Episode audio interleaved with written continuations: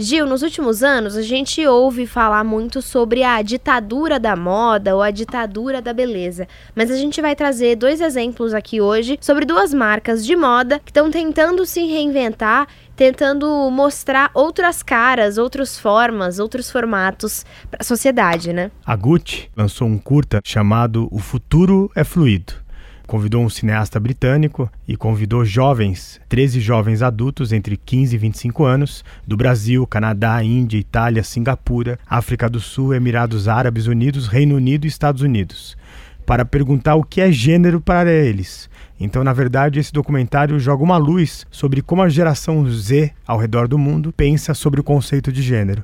E esse curta, além de ajudar a reunir, unir e fortalecer as vozes, ele também ajuda o processo criativo dessa marca italiana. E na verdade vai ter que se discutir, goste-se ou não desse debate, o que é gênero para essa geração mais jovem e que está chegando agora no mercado de consumo e que vai tomar decisões que serão fundamentais para o futuro da humanidade. E essa discussão das roupas sem gênero também está aqui no Brasil, né? A gente tem marcas bem pequenas de roupas fazendo vestuário sem gênero, então tanto faz se é para homem ou para mulher. E a CIA, um tempo atrás, uns dois anos atrás, lançou um comercial onde homens e mulheres vestiam qualquer roupa. Então tinha homem de vestido, mulheres com roupas que teoricamente eram mais identificadas com o vestuário masculino. Eles sofreram muitas críticas, mas também muitos elogios pela renovação. Mas agora a gente vai voltar para o exterior, falar de uma outra marca também com uma iniciativa bacana. Ainda na Itália, né, a Prada, ela lançou seu Conselho Consultivo de Diversidade e Inclusão.